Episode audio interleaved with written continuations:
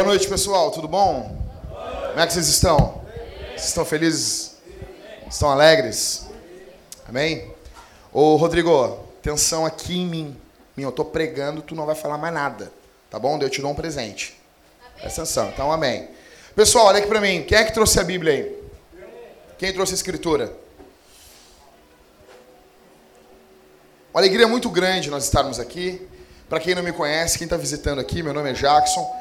Eu sou um dos pastores dessa igreja e é uma alegria muito, muito grande. Robertson, acredito que tem que mutar o outro microfone. Isso, muito bom. Se quiser baixar um pouquinho, esse aqui também já ajuda um pouquinho também. Acho que tá bom. Muito bom, Robertson. Não precisa baixar tanto, tá bom assim. Isso, tá bom. Pessoal, nós estamos em uma série sobre o trabalho, ok? Rodrigo, pode corrigir, Rodrigo. Tu é um presbítero da igreja, não deixa eles conversarem. Pode corrigir. Senta, senta ali no meio dos dois, ou senta lá, Rodrigo. Dá uma. Senta do lado do, do Dindo aí. Com alegria, com o coração cheio de alegria na nossa alma. Ah, ah, a gente tem que entender uma coisa. Isso é até bom acontecer isso aí. É pelo seguinte: nós temos um grande problema que a nossa geração é uma geração muito dodói. É muito mimimi. Então, assim, se alguém tiver. Cara, o cara não cala a boca no culto. Ali é uma criança, né? Então é mais fácil. Mas é uma pessoa mais velha. É difícil, né? Chama com carinho, com calma, como Paulo manda. Mas Paulo não diz, ó, não chama atenção aos mais velhos. Paulo diz o quê? Chama atenção como se fosse teu pai, tua mãe, mas chama atenção. Então, o foco do evangelho, da pregação, é nós entendemos como uma igreja reformada que Deus fala durante a pregação. Não é profetada. Nós estamos em uma série sobre o trabalho. O trabalho para a glória de Deus, o peso, a importância para Deus. E hoje nós estamos na quinta, no, no quinto sermão dessa série. E eu estou muito empolgado para pregar o que eu vou pregar aqui. Eu quero ler com vocês em Mateus, capítulo 22.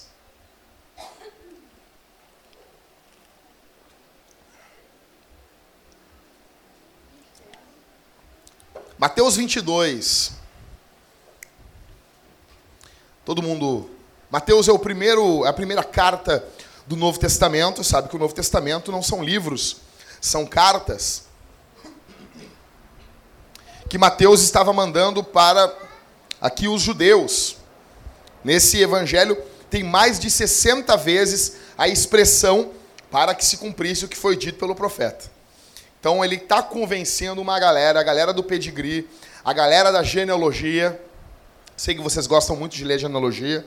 Mateus 22, 34 ou 40. Mateus está convencendo eles que Jesus é o Cristo, é o Rei dos judeus, é aquele que os profetas falaram no Antigo Testamento. Eu estava lendo ali a Bíblia junto com o Liscano, e no momento que o Everton fez a leitura daquele texto, ou foi ali, acho que o Robertson, no momento daquele texto em Salmos, quando diz: Olha, não permita que o teu corpo do teu servo veja a corrupção. Eu falei para o Liscano: o texto aqui está falando de Jesus. Entenderam? A, toda a Bíblia toda é sobre Jesus.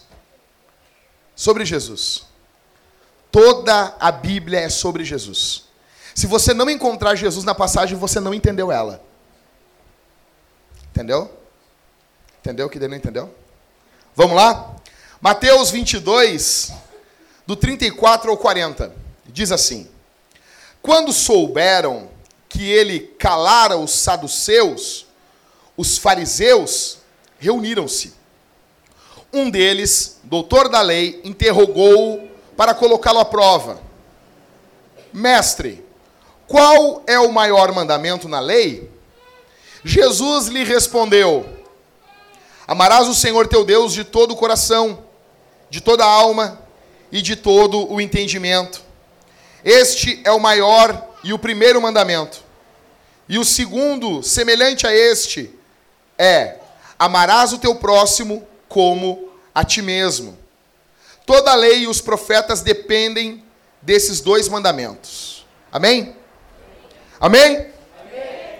Pessoal, quem de vocês que viu agressão essa semana ao, ao motorista do Uber. Aqui na nossa rua aqui.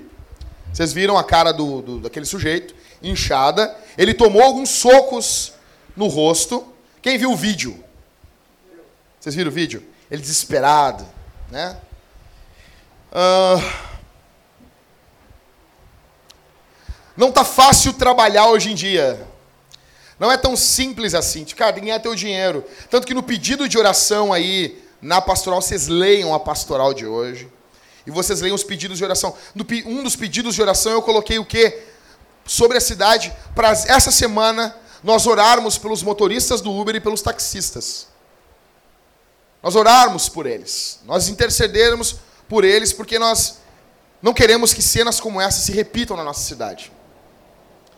Não está fácil hoje trabalhar. É perigoso. Constantemente eu me pego, às vezes, me lembrando do Maicon, que é taxista, mas não bate em motorista do Uber, né, Maicon? Por enquanto, não. Uh, e eu me lembro que o Maicon está trabalhando de noite.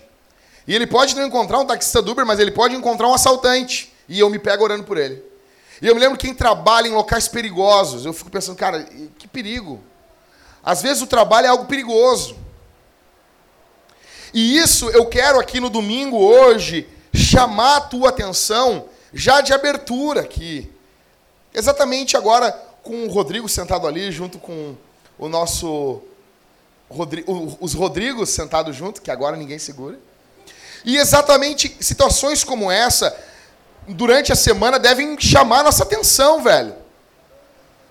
Velho, nós estamos em missão em uma cidade que está dividida. O prefeito não entende nada, se diz cristão e não entende nada de política à luz da Bíblia.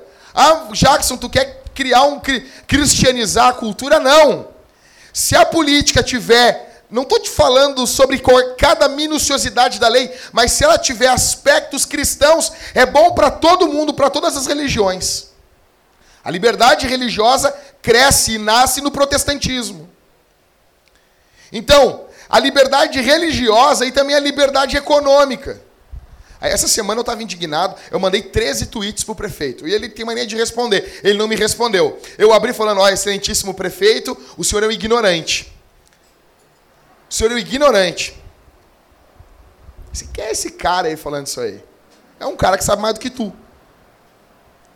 E eu indignado, como que o cara vai fazer uma declaração na televisão? Isso aqui não é terra sem lei? Claro que é, cara.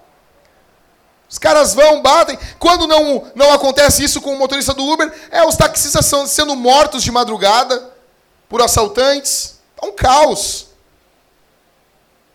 E daí, quando eu olho isso, eu olho as nossas prioridades, eu fico vendo, será que a gente é igreja mesmo? Sério, velho, será que tu é, tu é de Jesus mesmo?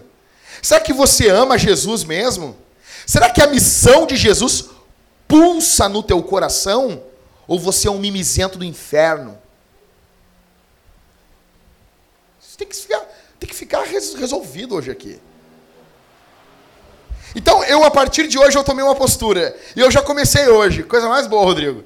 Isso eu vou. Você está com os presbíteros, gente, e essa vai ser a postura da igreja. Dos, pres, dos presbíteros, pelo menos. Qual vai ser? Não tem mais mimimi, velho. Acabou. Quem tem problema. Não, tem um problema. Aí a gente vai ajudar. Não, é problema, velho. Porque está acontecendo um negócio. Eu fiquei um tempão conversando com um monte de gente hoje. E eu quero encorajar você. Se você está passando por depressão, depressão, procure a gente. Se você está passando por problemas, se você tem pecado a confessar, se você quer ajuda, se você tem um histórico terrível na tua, na tua família, procure a gente. Agora, mimimi, eu ouvi mimimi, eu vou, eu vou dizer assim, sendo homem ou mulher, por favor, te converte em nome de Jesus ou procura outra igreja. Porque tem gente morrendo e apanhando a nossa cidade. E nós precisamos, meu irmão. E nós precisamos tomar uma postura como missionários aqui. Eu não consigo conceber Paulo. Pedro. O texto que a gente leu aqui é sério. O primeiro mandamento é amar o Senhor. O segundo mandamento é amar o meu próximo. Só não vem perguntar quem é o próximo. Porque quem pergunta quem é o próximo, o cara não entendeu a Bíblia. Eu tenho pavor. Eles ainda perguntam, Robertson. Tá, mas quem é o meu próximo? é, tu, isso mesmo. Muito boa. Depressão. Eu terminei um livro de Spurgeon essa semana. É diferente de mimimi. Depressão. Buraco na alma. Tentativa de se matar de verdade. De verdade.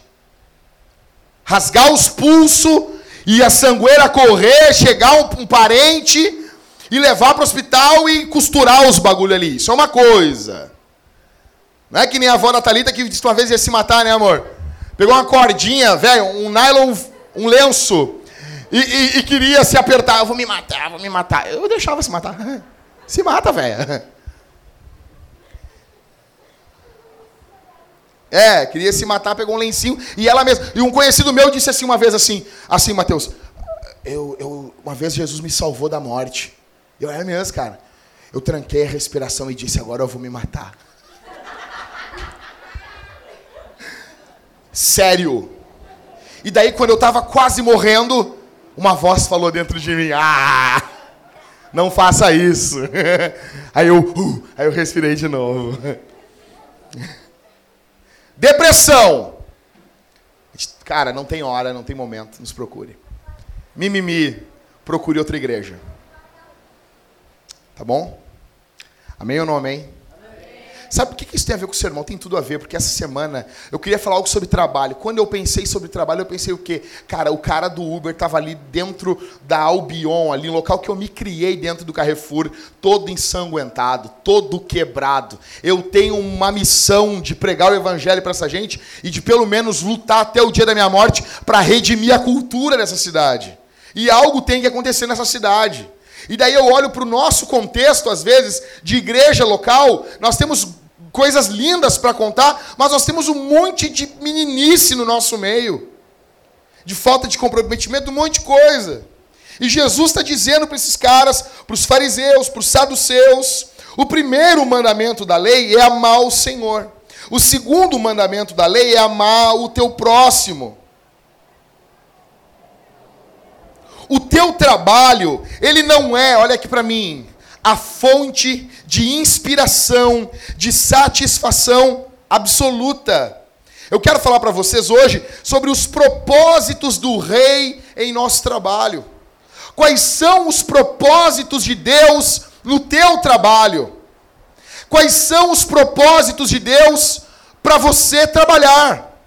Quais são os propósitos de Deus para o teu trabalho? Porque não pode. Você, no mínimo, trabalha oito horas por dia, isso vezes 5 dá quanto?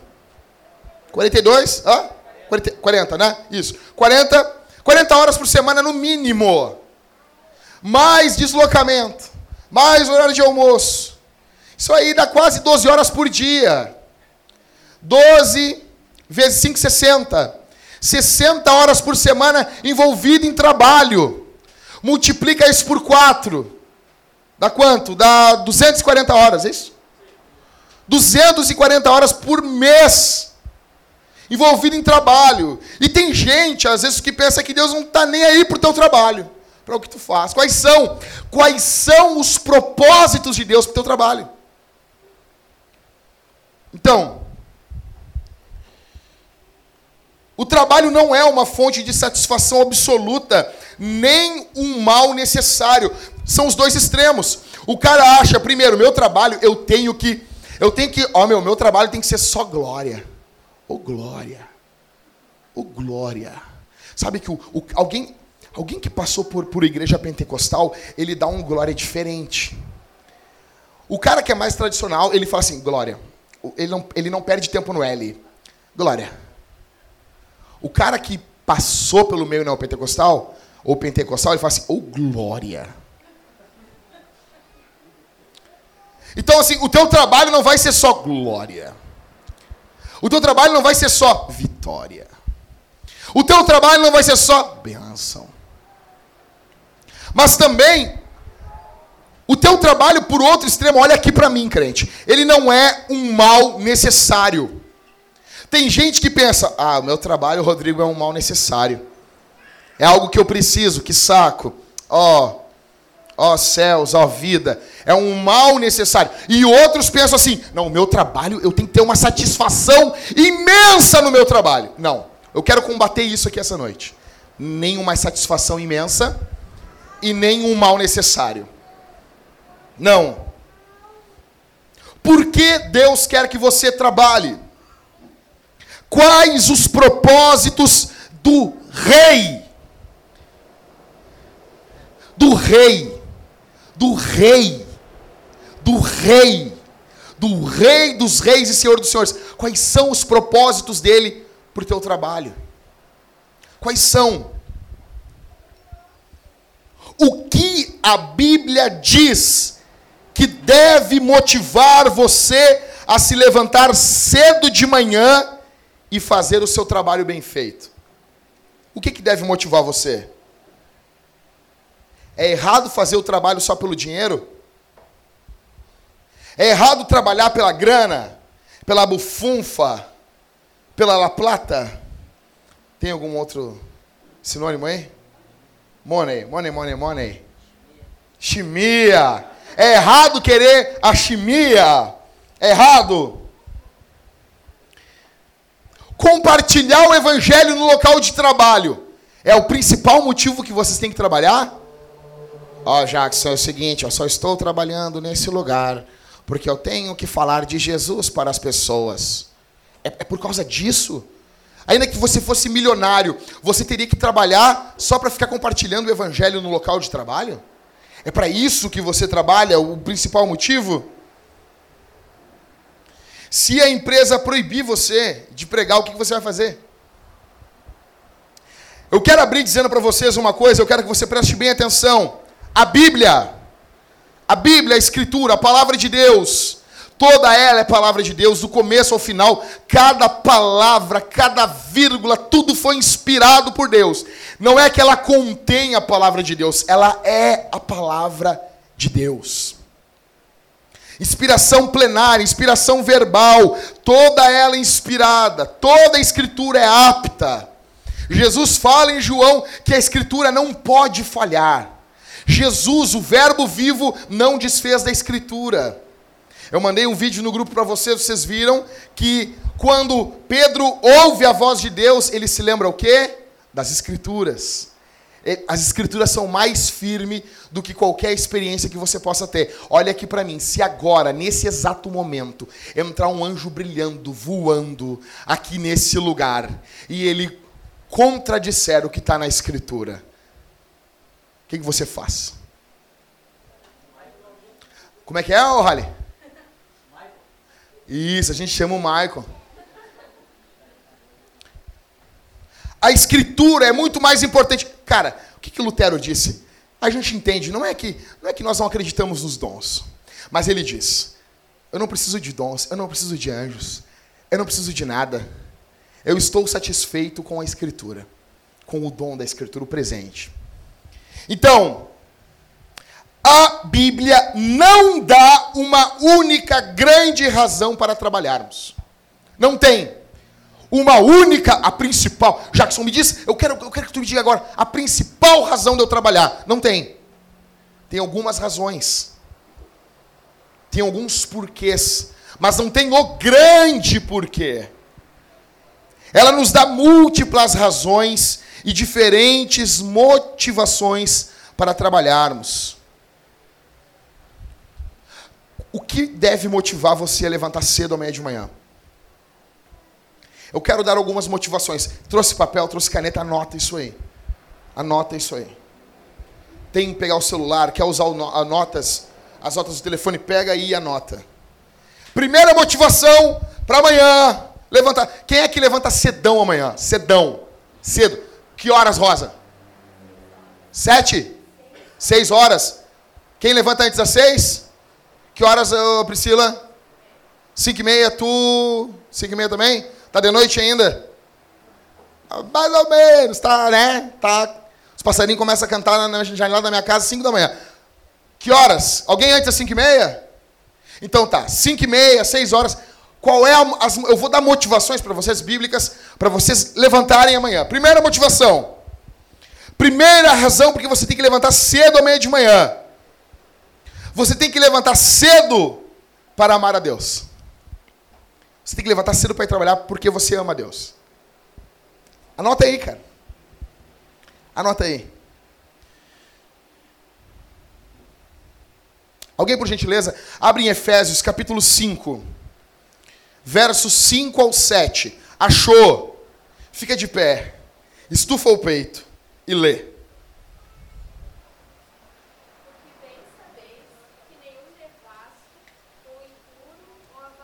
Efésios 6, perdão. Falei errado? Perdão, 6 do 5 ao 7. Perdão.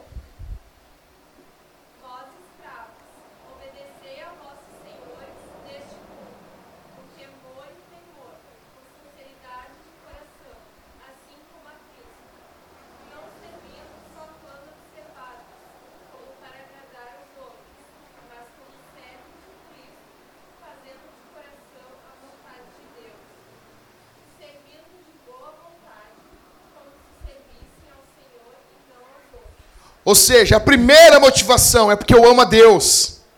A primeira motivação de levantar amanhã de manhã e de ir trabalhar. Tá com sono, Leonardo? Tá com sono, Leonardo? Eu vou te dar um fight, Leonardo. Eu vou te dar assim no ouvido. Tô brincando, negão. Sabe que eu tô, eu tô, eu tô muito feliz contigo. A primeira motivação é porque vocês amam a Deus. É porque vocês amam o Senhor. E como eu amo a Deus, eu, esse texto de Paulo aos Efésios, ele é uma bomba dentro de mim. Servindo de boa vontade, como se servisse ao Senhor e não homens. Verso 6, acompanha comigo aí. Não servindo só quando observados. Eu já falei isso para vocês, né? Cara, ah, ah, o chefe vazou. É o momento de menor produção da empresa. Entendeu? O chefe vazou, os caras ficam até mais soltos, tem mais piada dentro do ambiente de trabalho. Já está fechando os, o computador ali, falta. Cara, é, é assim, com o chefe presente, três, quatro minutos antes de acabar, o cara já está desligando o computador. Sem o chefe presente, cara, uns 15 minutos antes. ó, falta meia hora para acabar o expediente. O nego já está feliz da vida, já está caminhando de um lado para o outro. Já, não, não tô, a mente já não está mais ali. É só o corpo. Tu tá vendo só uma carcaça caminhando de um lado e para o outro. A mente já está ali fora há muito tempo. Não. Você não faz mais isso. Você não faz mais isso amanhã. Você não vai fazer isso amanhã. Você vai se dedicar até o. Pum, bateu aí. Aí deu. Aí deu. Porque você está fazendo como se fosse ao Senhor. Verso 6 de Efésios 6, 5 ao 7. Verso 6: Não servindo só quando observados, como para agradar os homens, mas como servos de Cristo, fazendo de coração a vontade de Deus. De coração. Eu amo a Deus. O primeiro mandamento é amar o Senhor. Jesus diz: o primeiro mandamento é amar o Senhor. Então a primeira coisa que me motiva a levantar de manhã e ir trabalhar, o que vai fazer a Rosa levantar amanhã às 6 horas da manhã, a Priscila levantar às 5 e meia, o Cristo levantar às 5 e meia, não é porque vocês têm que ganhar dinheiro em primeiro lugar, porque a Rosa tem que pegar servir a família dela em primeiro lugar. Em primeiro lugar é porque ama Deus. Não que outras motivações não sejam boas, e eu vou dá-las depois, mas a primeira motivação, o que tem que estar no topo, o que tem que estar no alto, a parte de cima do iceberg. E se você não fizer isso, você é um idólatra, filho do diabo vai para o inferno. Uh! É porque você ama o Senhor.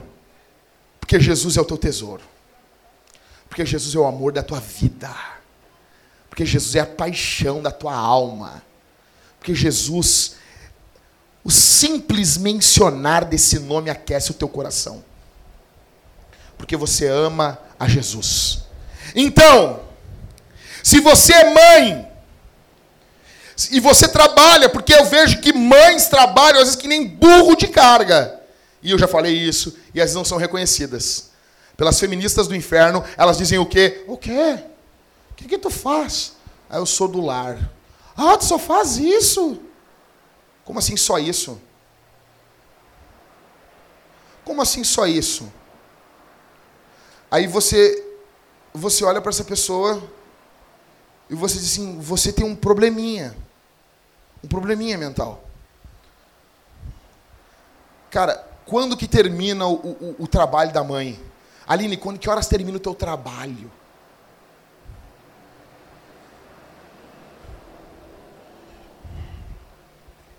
Se você é mãe, se você é estudante, se você é engenheiro, quer ser engenheiro, se você é soldado, se você é policial, se você é piloto de caça, se você é lixeiro, não importa, você serve de todo o coração.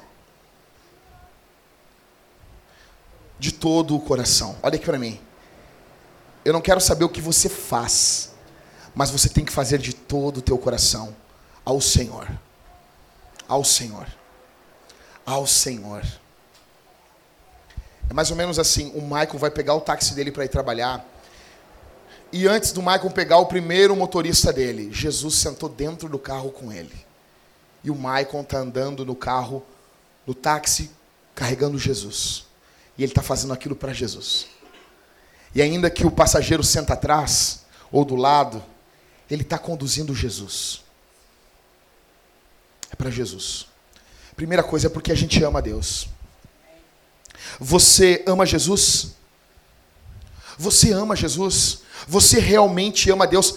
Eu quero perguntar para você aqui essa noite: você ama Deus de verdade? Ou você é um religiosinho safado, metidinho, onde você aprendeu uma linguazinha religiosa e você fica repetindo, repetindo, repetindo, repetindo, mas o teu coração é cheio de podridão? Você é crente, você ama Jesus? Então trabalhe de todo o teu coração para Ele.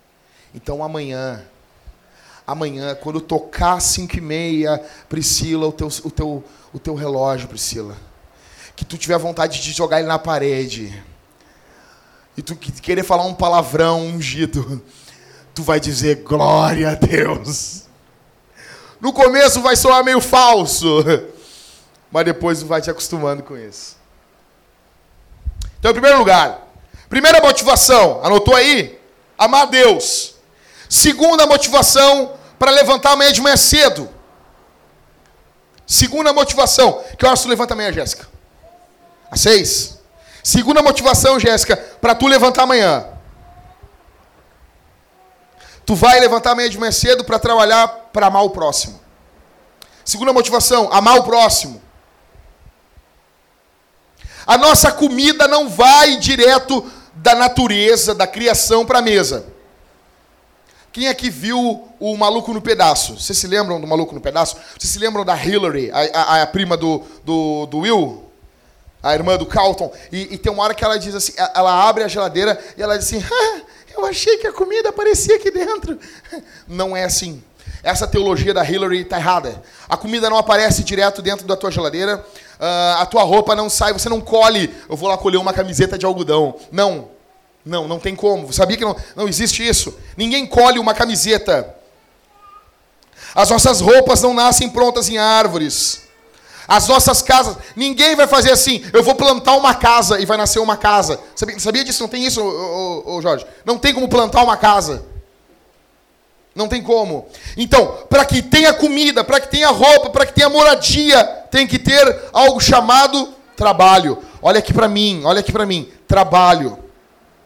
Então, tudo, tudo, tudo que nós estamos vendo aqui, olha aqui para mim, tudo. Esse telão, essas caixas, esse microfone, esse palco, esse púlpito, esses instrumentos, a cadeira onde você está sentado, o teu bundão aí, essa mesa de som, esse, esse computador, tudo isso é fruto de trabalho. Tudo isso. Essas luzes, tudo, tudo, tudo. Esse, isso aqui é fruto de trabalho. E porque algum dia alguém fez, porque algum dia alguém disse assim: não, é o seguinte, eu vou dedicar minha vida para fazer caixa. Eu estou sendo abençoado. Você está sendo abençoado. Porque algum dia alguém disse: não, eu vou dedicar minha vida para fazer telão. Está perdendo agora negócio porque as televisões estão muito baratas. Mas isso está sendo, isso tá sendo abençoador. Olha aqui para mim. Quando nós oramos, Lutero dizia um negócio muito bacana. Ele dizia assim: quando eu oro, pão nosso de cada dia dá-nos hoje. Eu estou pedindo para trabalhar. Porque primeiro alguém tem que pegar o trigo e plantar. E daí alguém plantou. Daí alguém vai colher esse trigo. Daí alguém colhe o trigo e alguém vai pegar e vai tratar isso, vai fazer uma farinha. Aí vai chegar um cara que vai ser um padeiro e vai fazer um pão. E porque você trabalhou, você vai lá e compra aquele pão. Não ore o pão nosso de cada dia nos dá hoje se você é um vagabundo. Se você ora o pão nosso cada dia dá-nos hoje, você tem que trabalhar. Você tem que trabalhar. O pão nosso de cada dia dá-nos hoje. Ou seja, a refeição. Eu quero que você entenda uma coisa. Você vai trabalhar amanhã porque você ama o próximo. Porque o trabalho que você executa, ele tem uma, um grande significado em uma sociedade. Para você, o problema nosso é que nós temos um grande um grande problema, o problema é que nós temos um grande problema que com coisas pequenas. Ou seja, nós pensamos assim, olha, eu queria fazer algo grande em Porto Alegre. Eu queria fazer algo imenso em Porto Alegre. Algo que fizesse uma grande diferença. Ô, Leonardo, dá um cutucão, por favor, no Felipe aí do teu lado.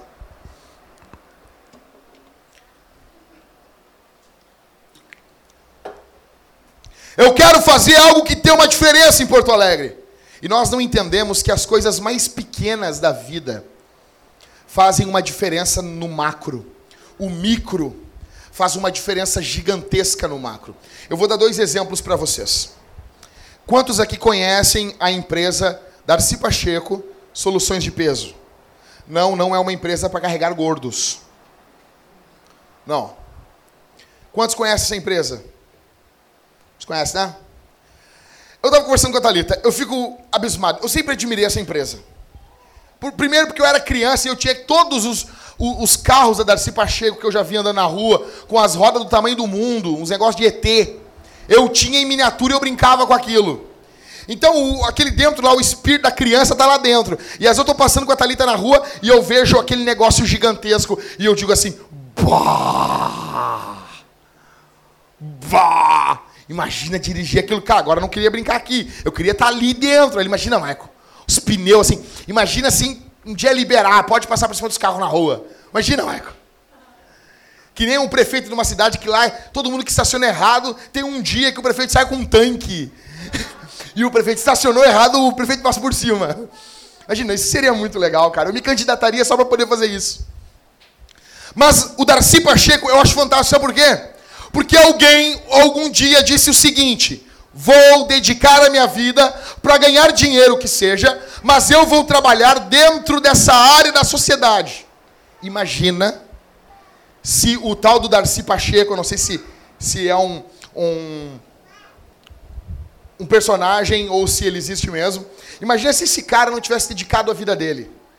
Quantos problemas não ficariam sem solução? Quantos? Mas porque um cara pegou e dedicou a vida dele para carregar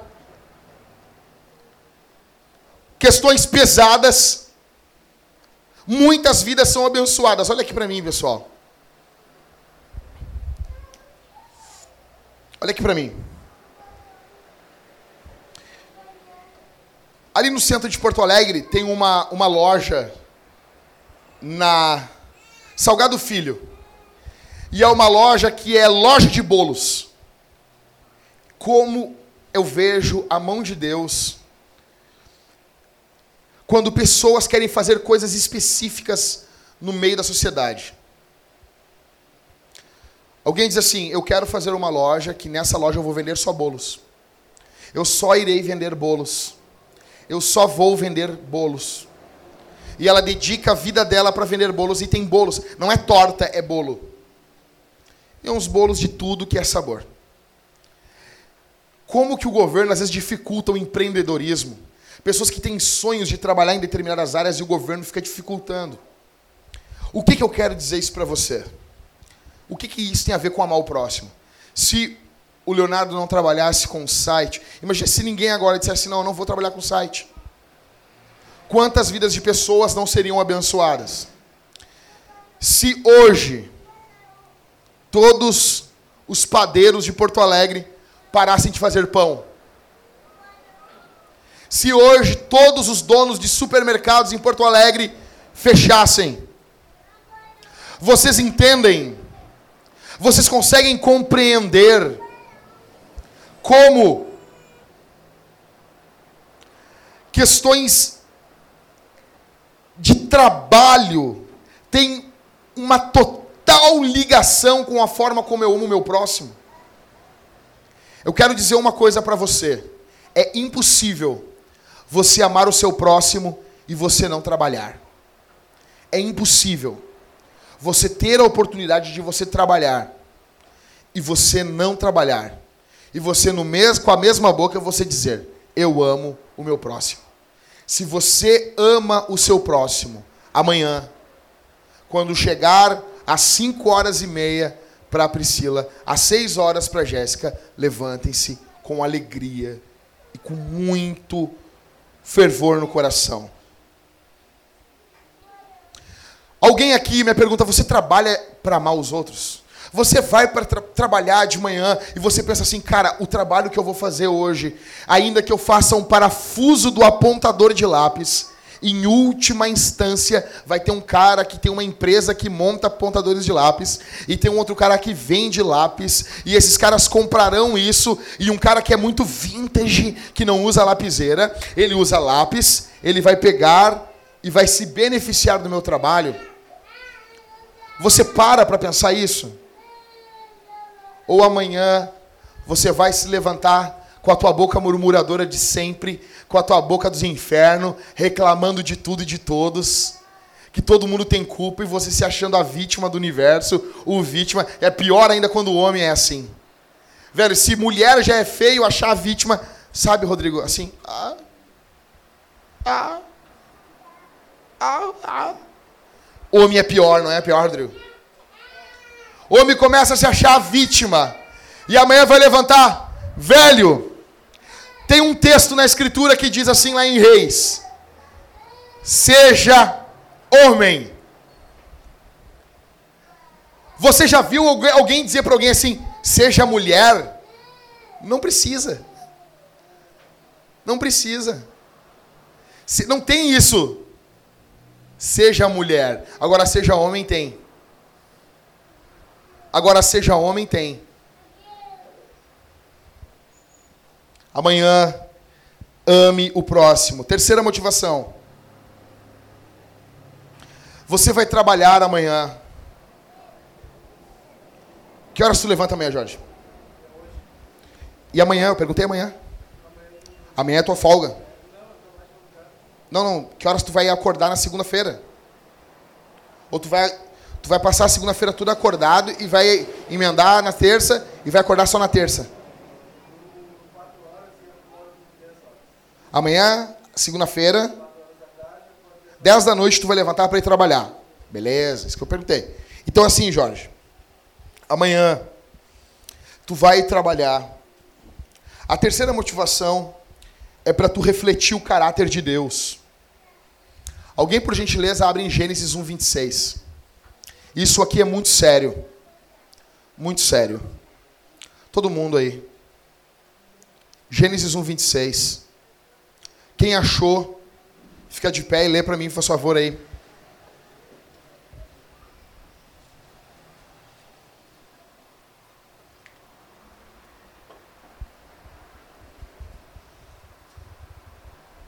27 e o 28, Rômulo, faz favor. Deus criou o homem em sua imagem, a imagem de Deus criou. O homem e mulher criou. Então Deus os abençoou e lhes disse: Frutificai e multiplicai-vos, enchei a terra e sujeitai-a. Dominai sobre os peixes do mar, sobre as aves do céu, sobre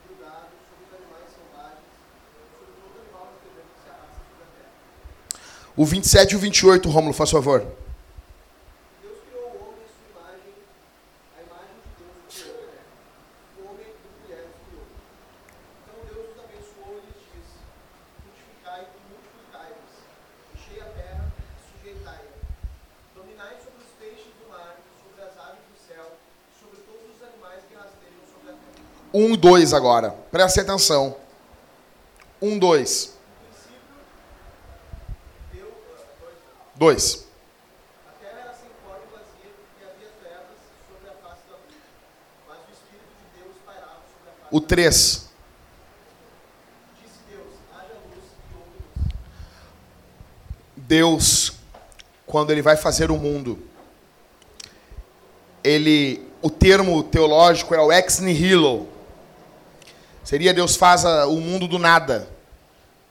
Mas esse nada, às vezes as pessoas ficam nessa bobagezinha teológica. Deus criou o mundo, e no verso 2, ela terra sem forma e vazia. Vamos sentar depois, tomar um, um, uma bebida de homem e a gente conversa sobre isso. Eu explico para você. Mas a questão é simples.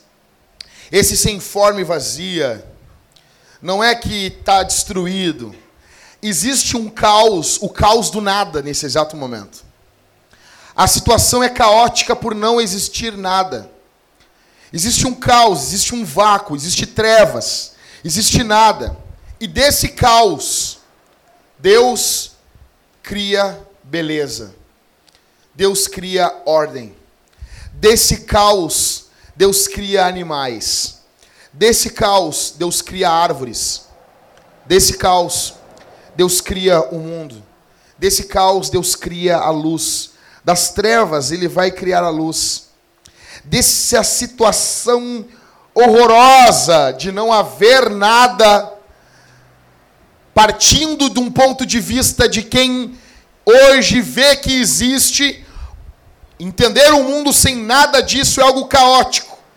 Então eu olho todo esse caos, não havendo nada do que existe. Deus, do nada, cria tudo: árvores, rios, pássaros, florestas, montanhas, vales, mares, peixes, animais que rastejam, animais que caminham.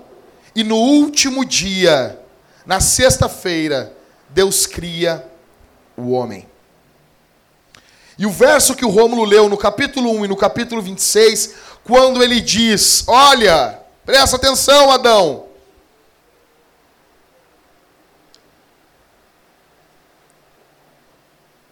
E ele domine sobre os peixes do mar, sobre as aves do céu, sobre o gado, sobre os animais selvagens, sobre todo o animal rastejante. Deus diz: é para vocês dominarem. O homem tem um mandato para dominar sobre a face da terra. Pois bem, o que, que esse verso 26 tem a ver com o verso 2 e com o verso 3.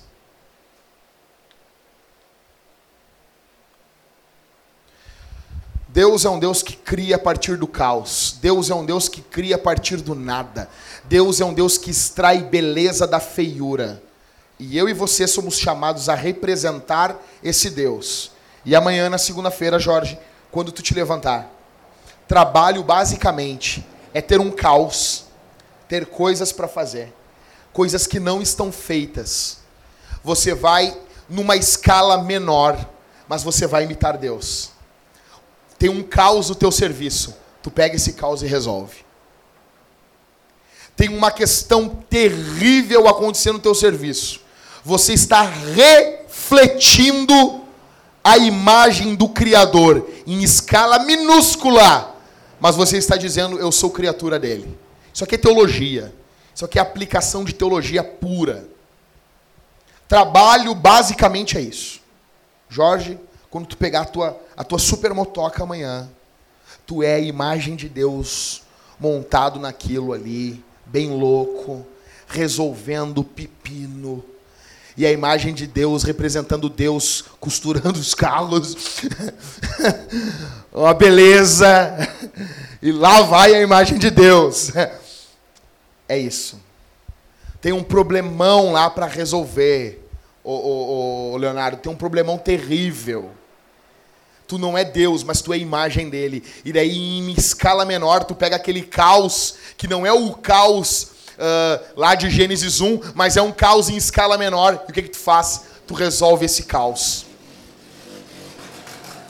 tem uns códigos ralados, os caras não estão acertando, tá tudo torto no negócio, não dá para resolver. Aí vai lá a imagem de Deus. E esse mandato não é só para o crente, é até para quem não é crente, mas especialmente para os crentes. E você vai lá e resolve.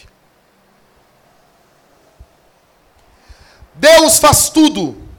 E Deus coloca Adão no último dia, mas o jardim estava todo cortadinho. Vocês acham que Deus colocou o jardim todo cortadinho lá, com aquelas plantinhas. Como é que é o nome daquelas plantas que não, que não seca no, no, no inverno, Rodrigo? Lá do. Hã? Árvores perenes. É isso? Aquelas que tu falou do Jardim da Paz lá, é isso? É uma árvore que fica o ano todo. Você acha que Deus arrumou o jardim do Éden tudo bonitinho e costurou? E daí, quando Adão chega no jardim do Éden, tem a cara do Homer Simpson numa árvore, tem a cara do Mickey na outra. Não! Aquilo estava uma bagunça. E Deus cria e dá massa de modelar para Adão. E diz assim, velho, agora daqui tu continua. O trabalho é isso. O trabalho é refletir a imagem do Criador. Tem um caos no teu serviço. O Rômulo lá entregando com as aranhas. Os bichos de Novo Hamburgo perseguem o Rômulo. O Rômulo estava andando esses dias com uma Kombi e um morcego, velho, um vampiro quis morder o Rômulo. Também qual vampiro não ia querer aquele monte de carne? E agora o Rômulo, perseguido, sofrido, foi mexer num negócio de uma aranha, velho, uma aranha para o Romulo. O Romulo tem pavor de aranha. O que, que está fazendo, Romulo? Está pegando caos e resolvendo isso. Todo suado, todo apavorado, o bigode suando e resolvendo isso. É exatamente isso. Vocês estão promovendo Deus. Deus deu autoridade para vocês. Não é assim, para pisar serpentes escorpiões e toda obra do mal. Não é isso, não, não, não, não. Estou falando disso aí. Eu estou falando autoridade. O problema é que nós vemos, a nossa cultura vê a autoridade como algo ruim. Mas você tem autoridade, a autoridade que você tem é, é de trabalhar. É de ir moldando a criação. Velho, isso aqui é algo muito sério. Eu vou dizer uma coisa para você: se não mudar a tua forma amanhã de ir trabalhar, porque você ama Deus, porque você ama o próximo e porque você quer refletir a imagem do teu Criador, tem algo errado. Tem algo errado.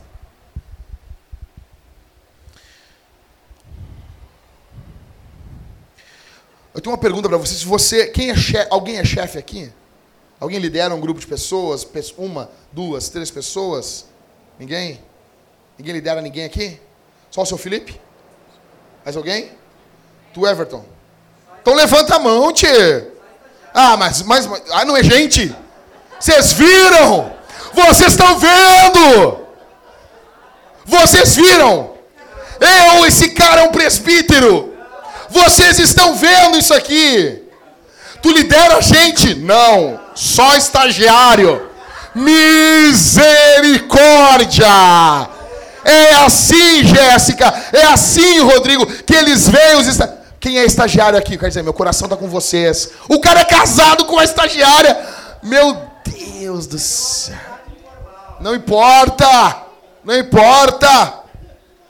Olha aqui para mim.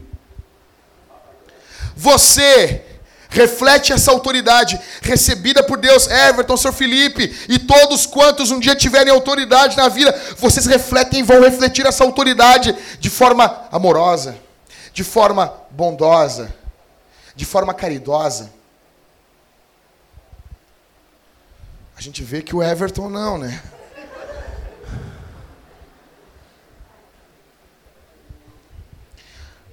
Amanhã quando você pegar o caos no teu serviço, você vai se lembrar de hoje. E você transformar aquele pequeno caos em uma pequena coisa bonita. Você vai se lembrar e você vai estufar o peito assim. Estou refletindo Deus. Estou refletindo Jesus.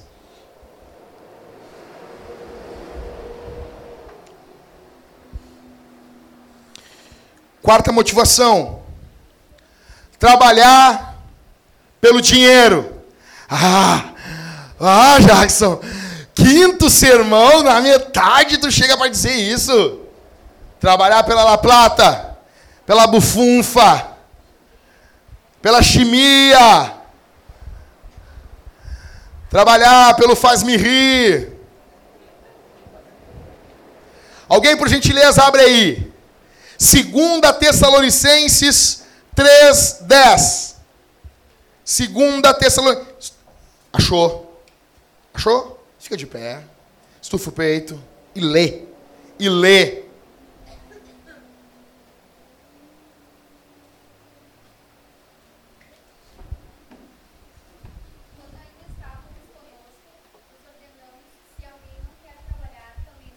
Nossa, peraí, peraí, não senta, Karine. Pessoal, presta atenção. Lê de novo aí, Karine. Quando ainda estávamos conosco, vos ordenamos que se alguém não quer trabalhar, também não É convosco, né? É, né? Ou seja, não tem socialismo? Se alguém não quer trabalhar, hã? não come. Não, não, o cara não é obrigado a trabalhar. Pelo amor de Deus. Não, não quer trabalhar. Beleza. Ô Magrão, não, quer, não tem problema. O problema é trabalhar, não trabalhar e querer comer. Aí tem um problema. Não, não quer trabalhar. Não, beleza. Não fica com nós aí, velho. Fica com nós, tu é bem-vindo. Não, não tem um amor que. Só não come. Imagina. Paulo diz, não, deixa o cara aí, cara. Só não come no final do culto aí. Imagina? Paulo. Paulo. Ou seja, velho, tem que trabalhar por dinheiro, porque tu quer comer. Simples, um mais um é dois. Você tem que encher a tua, a tua pança. O panduricalho, como dizia minha avó. O buchinho. A minha avó dizia assim: Meu filho, encheu o buchinho. Eu enchi. Alguém abre aí em, em Provérbios 12, 11. Ô Rodrigo, tu abre Efésios 4, 28. Alguém abre em Provérbios 12, 11.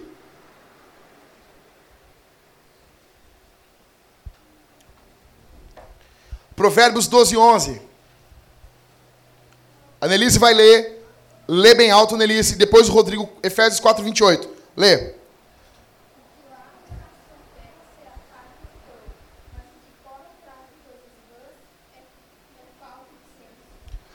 Alguém tem a versão Almeida 21 aí? Lê para nós, Maicon. Escutem o Maico, pessoal.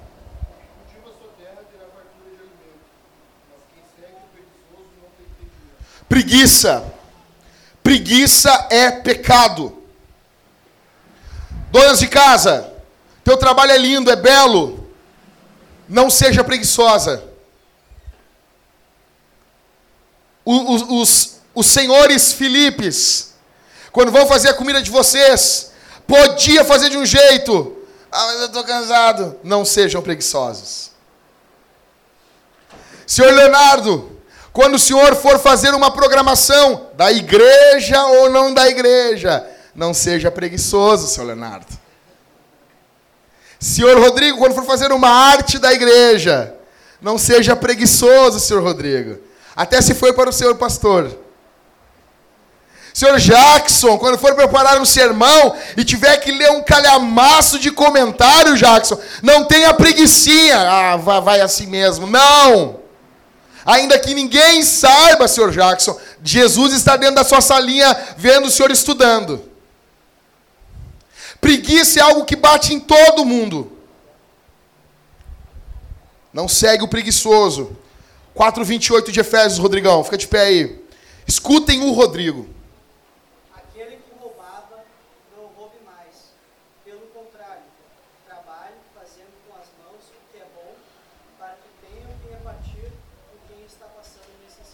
Trabalhe.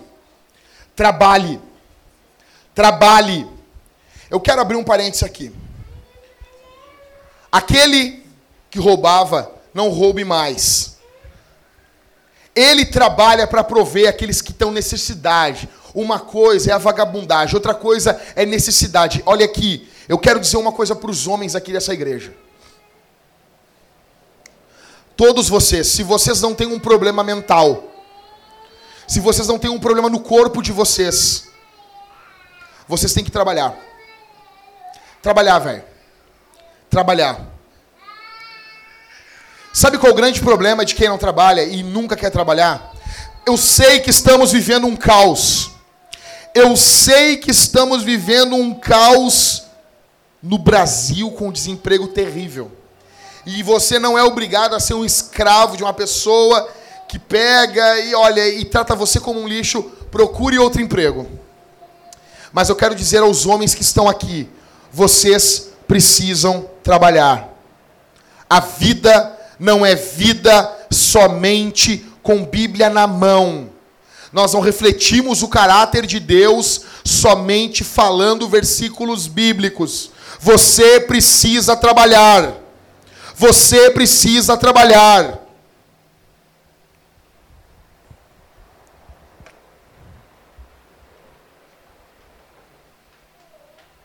Se você tem saúde, e talvez eu estou falando para alguém que está pensando eu vou largar o trabalho agora, vou largar tudo, vou chutar tudo para cima. E eu não estou dizendo, velho, quem está quem tá desempregado. Eu não estou aqui numa, numa atitude de humilhar você. Está desempregado, não estou dizendo isso.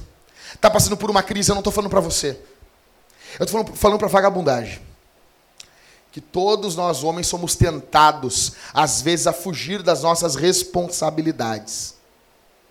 Se o grande problema da mulher, às vezes, é querer mandar no homem, e nós vemos hoje em dia muitas mulheres pastoreando igreja e sendo aplaudidas, mulheres pregando em púlpito e as pessoas aplaudindo essas mulheres, e isso é fruto de rebeldia contra Deus. Isso não é fruto de fé, isso não é fruto de, de ó, temor, não, isso é fruto de rebeldia. Toda vez que você ver uma pastora, ela pode ser uma cristã, ela pode ser alguém que ama Jesus, mas ela é uma pessoa rebelde. Rebelde, na ânsia de dominar. A versão masculina desse pecado, sabe qual é? A versão masculina é fuga de responsabilidades. Fugir de responsabilidades. Desemprego é uma coisa. E pessoas que estão desempregadas merecem ajuda, precisam de ajuda. A igreja tem que ajudar, a igreja tem que estender a mão, a igreja tem que ser um auxílio. Tudo que a igreja tem, como dizia Calvino, pertence aos pobres. Porém, tendo condições e não fazendo. Cara, eu quero dizer um negócio aqui pro pessoal da nossa igreja. Quando nós plantamos a igreja, os primeiros irmãos que se reuniram com a gente, eles eram viciados em trabalho. E daí eu comecei a bater tanto no vício do trabalho, que parece que algumas pessoas foram para o outro extremo. E passaram a ver o trabalho como um problema.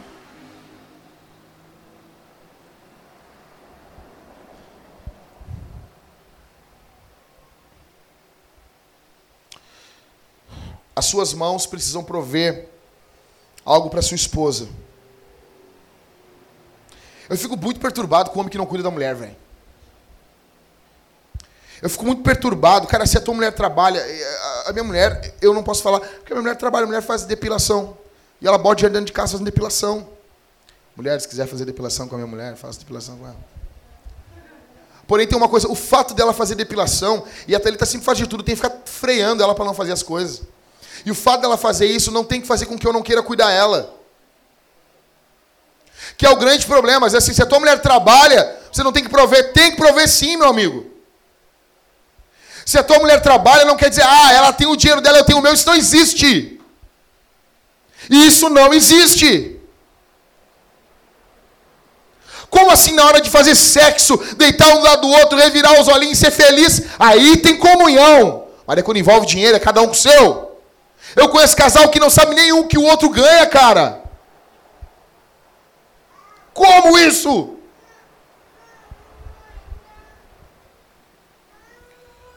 A questão é, a questão é, seja homem, seja homem, se a tua mulher trabalha, vocês dois trabalhem junto, cara, mesmo assim tu é responsável por ela. A minha mulher bota dinheiro dentro de casa, vai lá, as irmãs, ela faz depilação, vai na casa da irmã, faz não sei o quê, negócio, barará, barará, barará. Antes ela trabalhava numa, numa escola bem louca. Só que e nada disso fez com que eu não fosse responsável por ela. Quando a bomba estoura dentro da sua casa, se der algum problema com finanças, quem tem que sair atrás e resolver não é a tua mulher, é você. É você. Se ela pegou, estourou o cartão de crédito, teu papel é como um homem, marido, aquele que reflete Jesus, sentar com ela, amar ela e explicar: meu amor, você está cooperando para o caos da nossa casa. Provérbios diz que a mulher tola destrói a casa. Não haja como uma mulher tola. Eu estou chamando a tua atenção, assim como Jesus chama a atenção da igreja. Fale firme, fale com amor, fale com carinho. Só que depois de terminar, você vai e limpa a sujeira que ela fez. Não é ela que vai. É você. É você. Como eu disse, tua mulher está dirigindo um carro, ela bateu num lugar, vem alguns caras querer bater nela. Você vai deixar? Você vai dizer, sim, campeão, eu sei, a culpa é dela, mas resolve comigo. Comigo.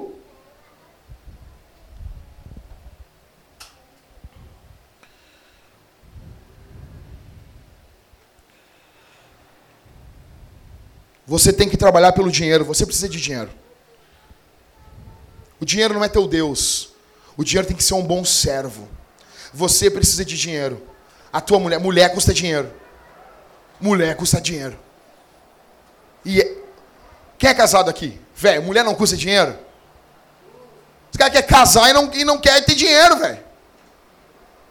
Quer casar? Que é o grande problema. Hoje em dia, o cara é viciado em pornografia. Homens, em janeiro nós começamos as reuniões dos homens de novo. E vai ser muito bom. O cara é viciado em pornografia. O cara é um punheteiro dos infernos. O cara tem um caso de amor com a mão dele. O cara é um homossexual, porque faz sexo com homem. Fica se tocando. Aí, quer casar. Ele quer casar, ele quer uma mulher para ele. Não basta só a pornografia, ele quer uma mulher para ele. Mas ele não quer trabalhar. A questão é, eu quero dizer uma coisa aos homens aqui.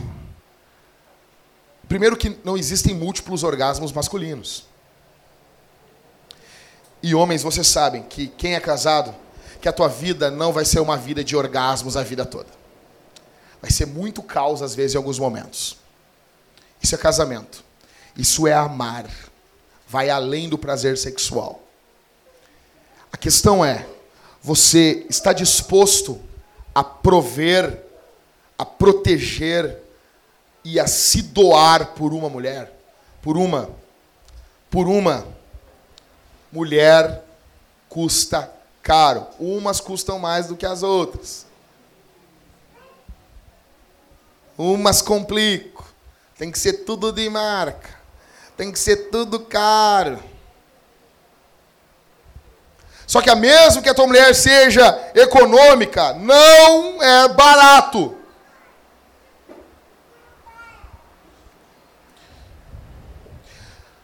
Você constantemente vive achando que Deus vai fazer um milagre na tua vida no final do mês? Você pega o seu dinheiro e sai fazendo loucuras e dizendo assim: no final Deus provê. Eu não estou dizendo, campeão, que tu nunca vai sair dar um trato na nega, pegar, deixar os bacura com, com, com o avô, com a avó, sair tu e a tua mulher, tipo dois namorados, desligar o telefone e dizer: minha nega, essa noite é toda nossa. Dá uns amassos e dorme, né? A questão é que você não pode viver fazendo esse tipo de coisa. Não tem como. Paulo vai dizer: aquele que não quer trabalhar, aquele que não quer comer, não, aquele que não quer trabalhar, que não coma. Então lembre-se disso quando você começar a achar uma guriazinha bonita. Quando você lembrar que você casou, que você chegou na frente do pastor e você disse assim: vou cuidar. Vou cuidar.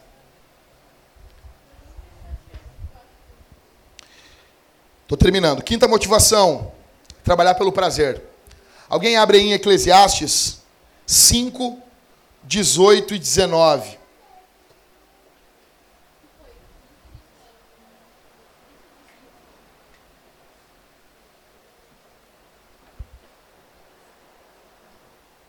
Estão abrindo a Bíblia aí? Eclesiastes 5, 18 e 19. Pode ler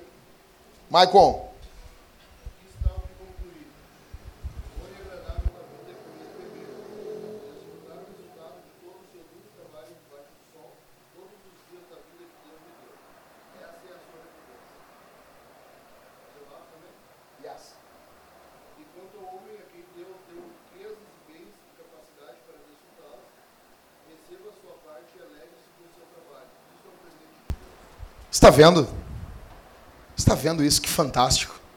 O trabalho tem uma nota de maldição. O trabalho tem uma notinha de maldição. Ele foi amaldiçoado por Deus, mas ele ainda assim, em graça, ele gera prazer para a gente. Está vendo isso? Vou ler alto aqui, vou ler de novo aqui. Aqui está o que concluí. O bom e agradável na vida é comer e beber. Cara, isso aqui é muito Jesus. Isso aqui é muito Jesus. Desfrutar o resultado do seu duro trabalho debaixo do sol todos os dias da vida que Deus lhe deu. Essa é a sua recompensa. E quanto ao homem a quem Deus deu riqueza e bens e capacidade para desfrutá-las, receba sua parte e alegre-se com o seu trabalho, isso é um presente de Deus. Você pode ter prazer no seu trabalho. Você não vai encontrar, olha aqui para mim, esquece aí o giroflex. Você não vai ter total prazer no trabalho. Você não vai ter. A tua vida vai ser um total prazer. Uau! Uau, vai ser só prazer. Mas também não vai ser tudo terrível.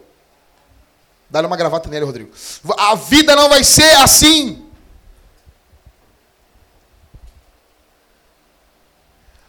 Mas você pode ter prazer no seu trabalho, entendeu? Quando você passar pelas ruas de Novo Hamburgo e você encontrar lá o, o, o Rômulo uh, dentro da Kombi dele com óculos lá, uh, escuro, com aquele braço magrinho dele para fora, andando, é o Rômulo na, tendo prazer no trabalho dele.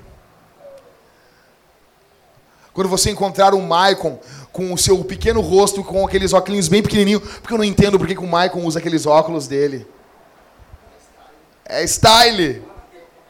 Você vai entender um negócio, obrigado. O Mike está tendo prazer no trabalho dele. Quando você pegar, abrir o seu Facebook e você ler uma declaração de amor do Leonardo, não para a Karine, mas para o trabalho dele, é...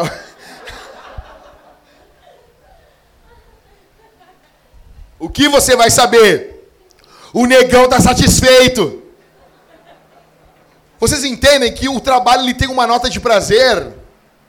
Quando vocês verem as fotos do nosso Masterchef botando lá, ah, isso aqui é um negócio, não sei o quê.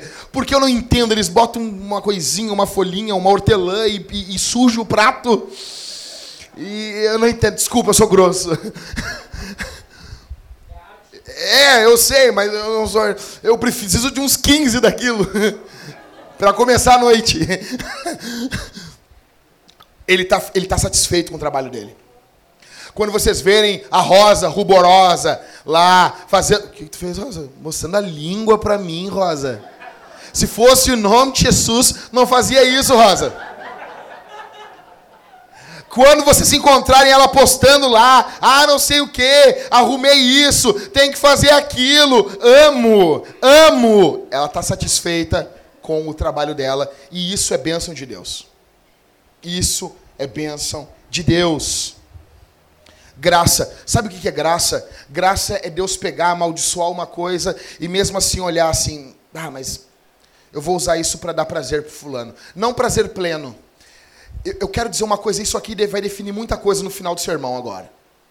Se você não tem prazer no seu trabalho, ou você está cometendo o pecado de idolatria, porque você espera que ele lhe gere muito prazer, que não é o propósito dele, ele já está gerando prazer para você e você não identifica isso.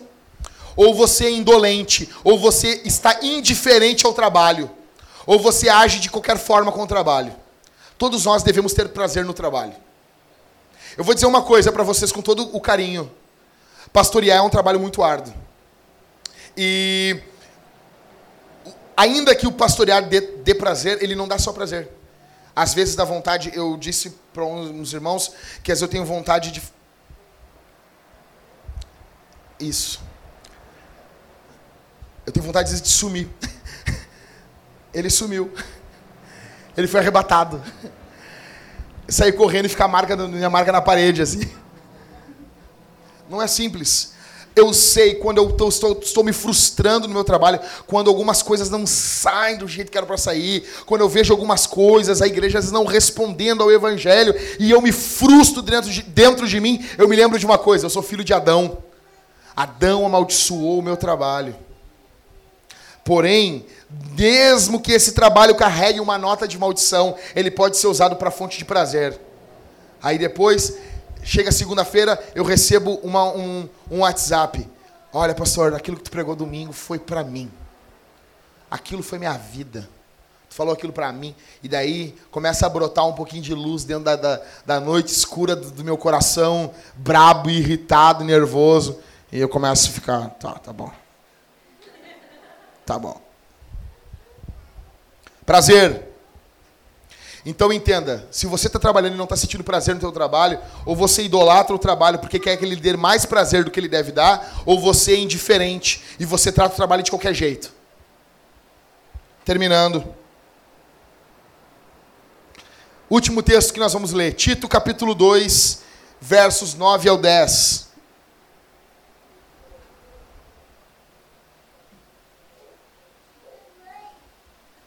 Achou, leu. Tito 2.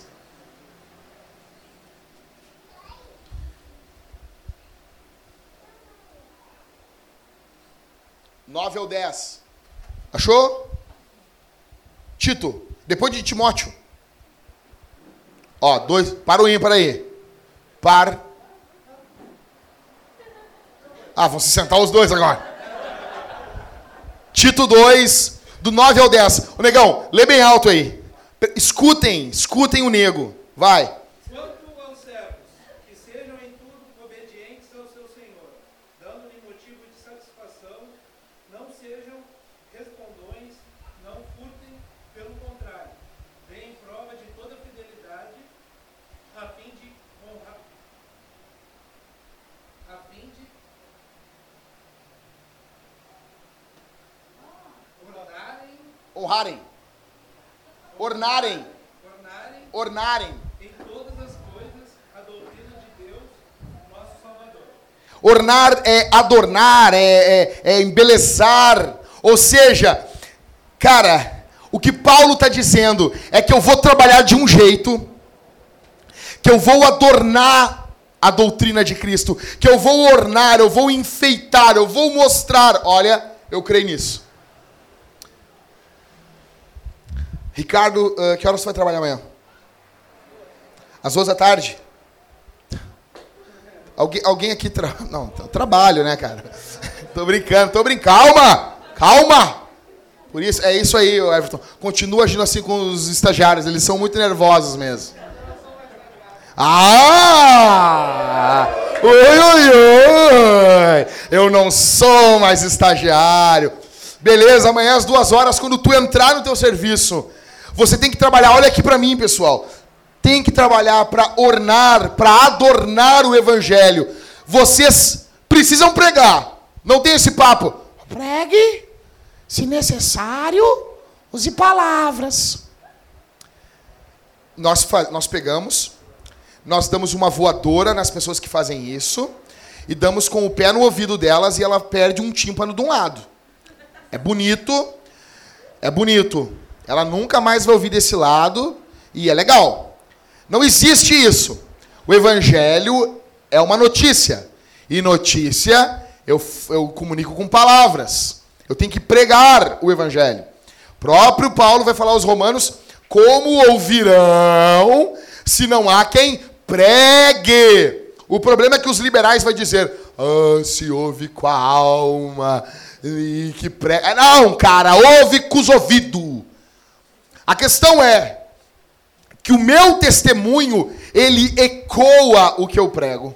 E ele serve ao que eu estou pregando. Por isso, Paulo está dizendo a Tito: exorta, anima os servos para que sejam submissos aos seus senhores em tudo, agradando sem reclamar. Você que está trabalhando e é uma fonte de reclamação no teu serviço, se converta. Se converta. Se converta. Se converta. Eu não estou dizendo assim, coisas justas. Coisas injustiças dentro do teu serviço. Aí você, aí você não fica reclamando pelas costas. Aí você age como homem. Você se levanta assim, isso está errado. Isso é errado. Pode me mandar embora, mas isso é errado. Crente não fica de mimimi, mimimi. Mimimi, mimimi, mimimi. Mimimi, mimimi, mimimi, mimimi. Tu viu ali? Tu viu? Tu viu aquilo ali que ela falou? Tu viu o que ela fez? Tu viu? Ah, tu. Ou tu viu? Tu viu o inferno também? A questão, Paulo está dizendo para eles: olha, sem murmuração, sem reclamação, sem mimimi, sem isso, e que não furtem. Isso aqui é muita coisa. Em vez disso, devem demonstrar perfeita lealdade, para que em tudo mostrem a beleza da doutrina de Deus, nosso Salvador. Pelo teu trabalho, você mostra a beleza da doutrina de Deus. E eu encerro perguntando para você: se perguntarem para os teus colegas o que o fulano crê, o que o ciclano crê é belo, eles vão dizer o que para vocês? Você está mais preocupado em superar o seu concorrente ou em apresentar Jesus a ele? Você serve a Deus no seu trabalho? Pessoal, as crianças lá no fundo, elas não podem estar com, com tanta sede. Não pode. Não pode. Está cancelada a bebida de águas até o final do culto hoje aqui para as crianças.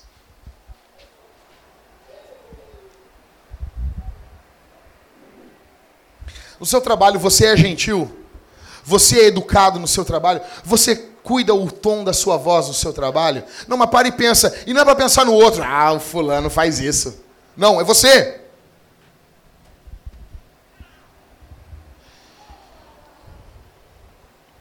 Devemos olhar o nosso trabalho com oportunidade, com alegria, sabendo que temos certeza que Jesus tem planos para o nosso trabalho. Eu encerro dizendo isso: que o mais importante não é o que você faz no seu trabalho. O mais importante não é onde você trabalha. O mais importante é para quem você trabalha. E você trabalha para o rei. E você trabalha para o Rei dos Reis e Senhor dos Senhores. Por isso eu não estou preocupado o que você faz, aonde você faz, mas é para quem você faz. E o rei tem planos para o seu trabalho.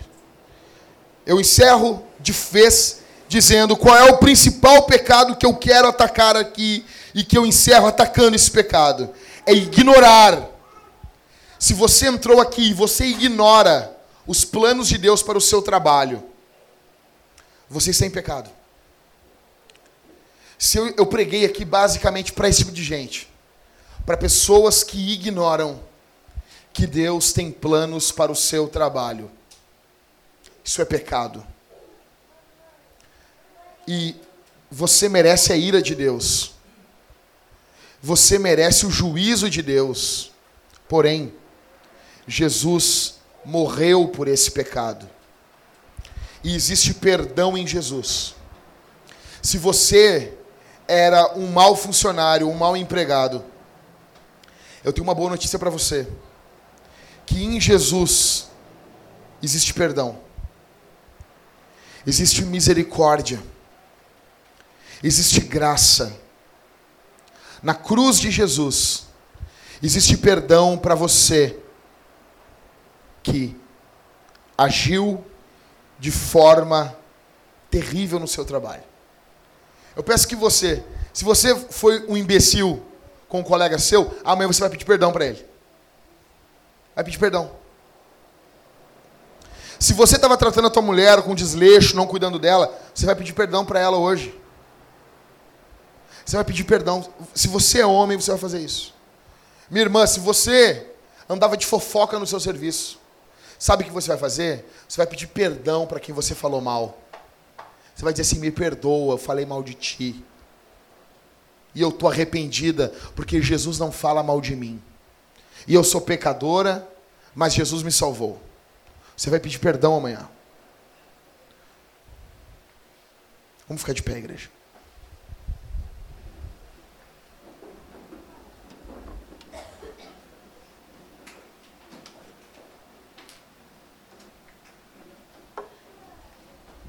Vamos encerrar orando nesse momento. A banda pode passar aqui para cima.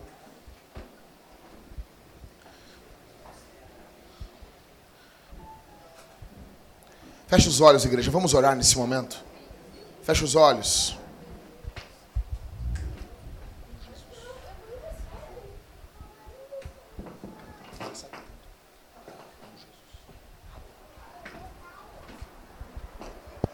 Pessoal, feche os olhos e comece a orar, por favor. Vamos orar. Pai, obrigado pela tua bondade, pela tua graça, pela tua misericórdia. Porque o Senhor estende sua mão sobre pecadores, miseráveis, imundos, que somos nós.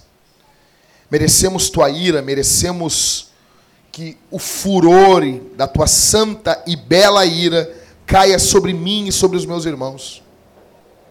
Mas a tua graça, o teu favor, responde os nossos pecados com amor, com misericórdia, aquecendo o nosso coração com calor e arrancando da nossa alma toda a dor. Obrigado porque muitas vezes ignoramos os teus propósitos para o nosso trabalho e achamos que aquilo ali é apenas um momento aonde somente vamos bater o ponto, mas mesmo assim o Senhor tem misericórdia de nós. Obrigado pela tua misericórdia. Que haja conversão aqui essa noite, Senhor. Que haja conversão aqui essa noite. Que haja perdão de pecados, mas que não haja somente perdão, mas que haja transformação. Ajude-nos a depois de perdoados, restaurados, a nos voltarmos em missão para Porto Alegre, essa cidade tão assassina, tão maldosa. No nome de Jesus. No nome de Jesus. No nome de Jesus. Igreja, nós vamos participar nesse momento da oferta e da ceia. Quem participa da ceia, olha aqui para mim. Quem participa da ceia? Somente aqueles que estão em comunhão com a igreja. Se você não está em comunhão com igreja nenhuma, não participe. Não porque nós não queremos o teu bem, mas porque é juízo de Deus sobre a tua vida. E nós sabemos o que estamos dizendo. Se você não está em comunhão oficial com alguma igreja, não participe. Porém, se você está em comunhão, não importa a igreja, mas você está em comunhão, participe da ceia.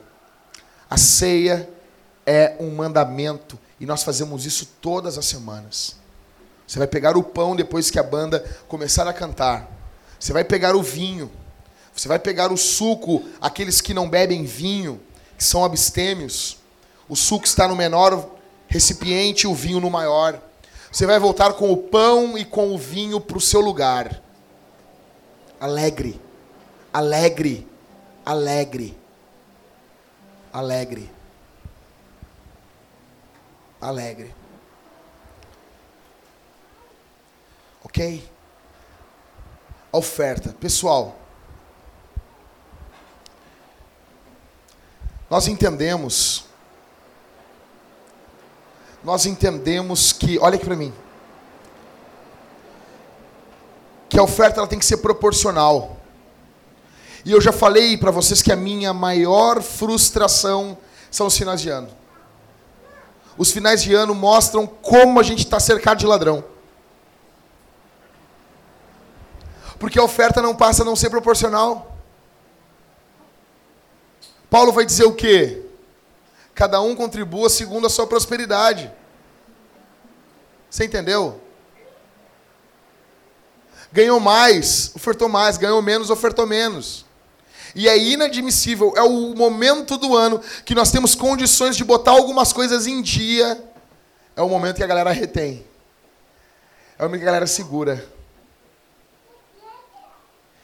Cara, eu quero dizer a vocês,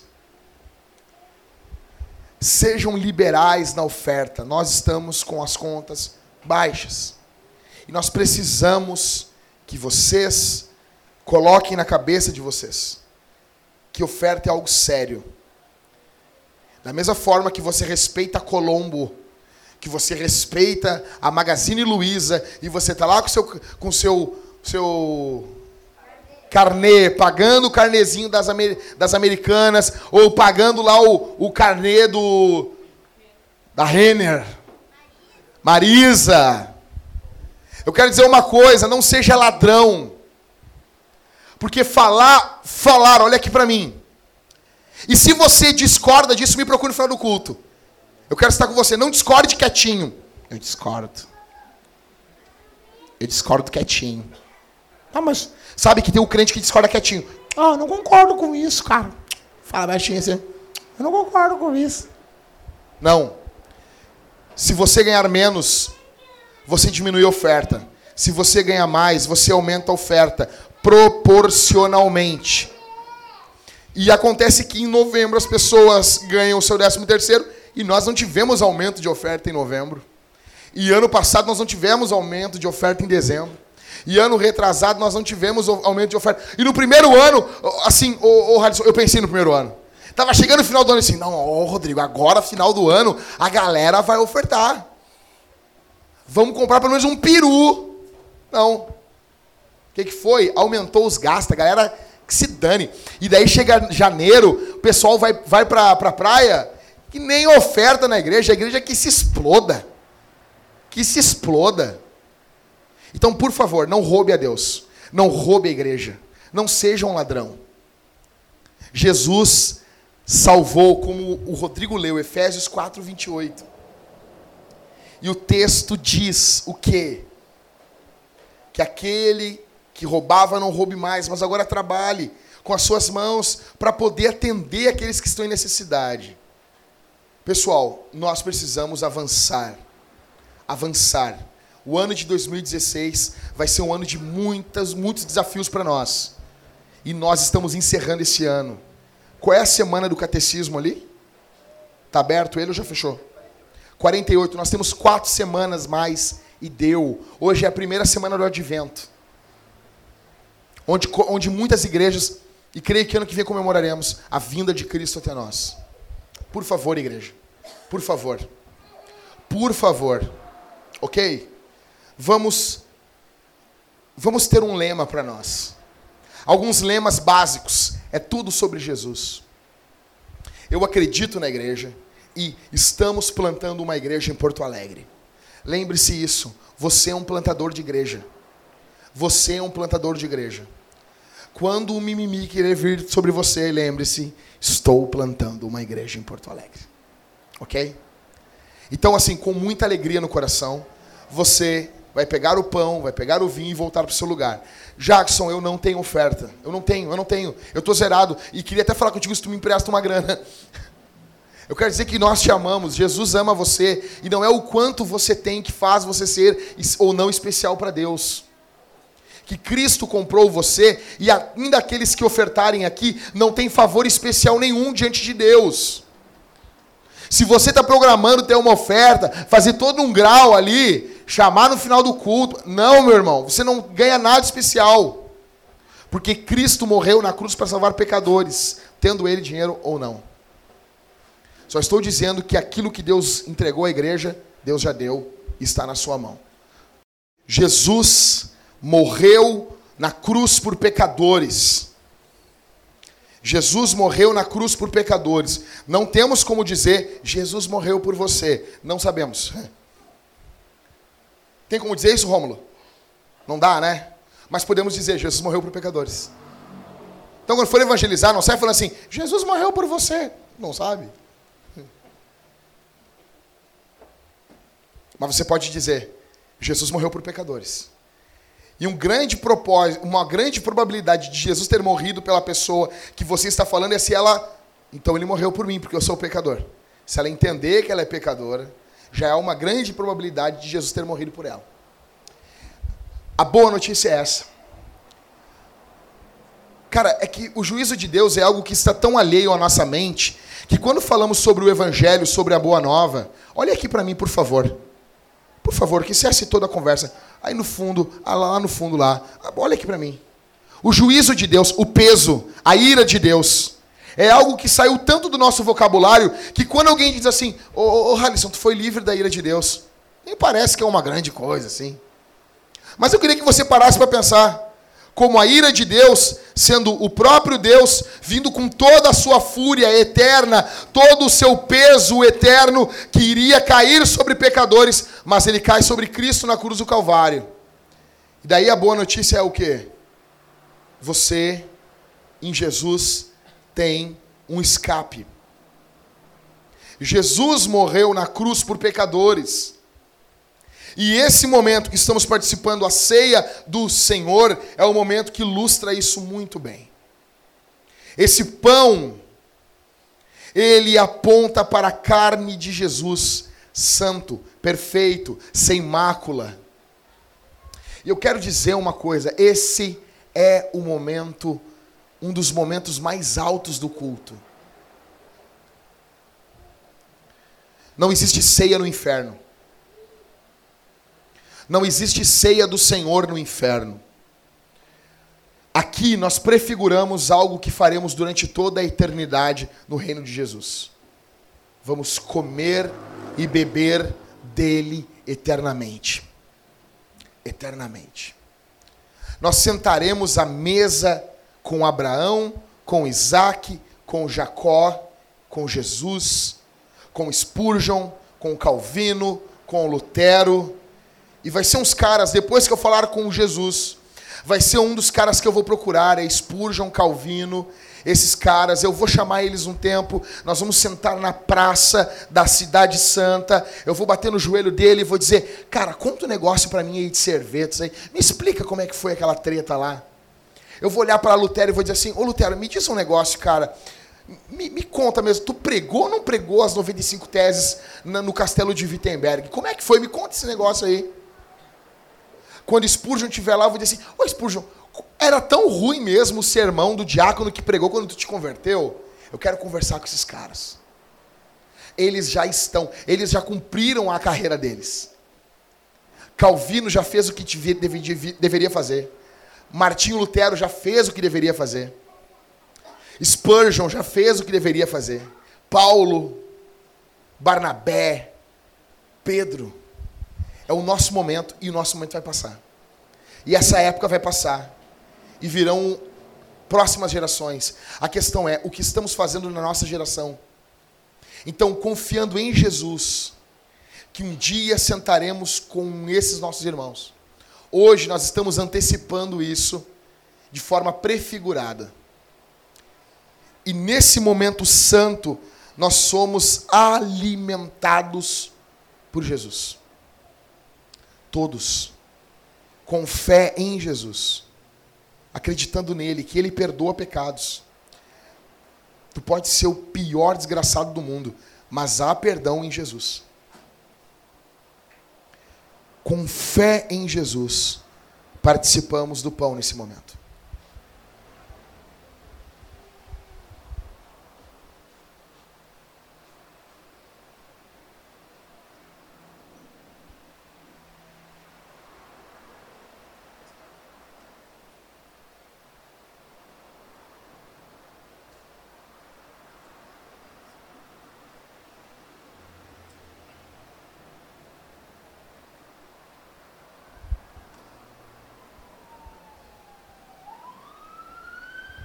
Nós vivemos em uma cidade tão agitada. O momento da ceia tem que ser inquietude. Pedir que você fechasse seus olhos nesse momento e pensasse só em você, em Jesus. Como está a sua vida, como está a sua comunhão com Ele. Como está o que Jesus, Jesus está trabalhando na sua vida. Jesus está moldando você. Feche os seus olhos nesse momento, por favor, meu irmão. Jesus está trabalhando em você.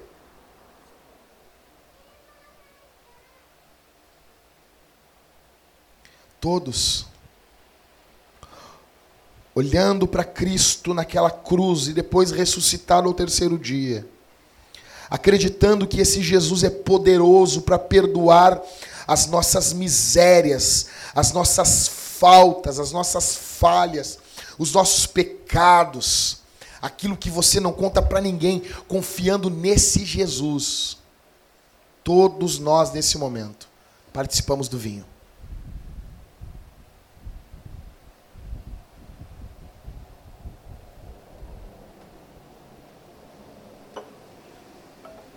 Olha aqui para mim. O culto não acabou. Nós vamos cantar agora. E agora é o momento da música ser cantada com mais força, porque você já leu os salmos. Porque você já ouviu a pregação e porque você tomou a ceia. Agora é o momento de respondermos para Deus. Vamos cantar todos juntos, igreja? Meu Deus. Meu Deus, está ouvindo o que eu estou falando? Vamos cantar todos juntos, igreja? Vamos cantar? Fá sustenido menor, sol sustenido.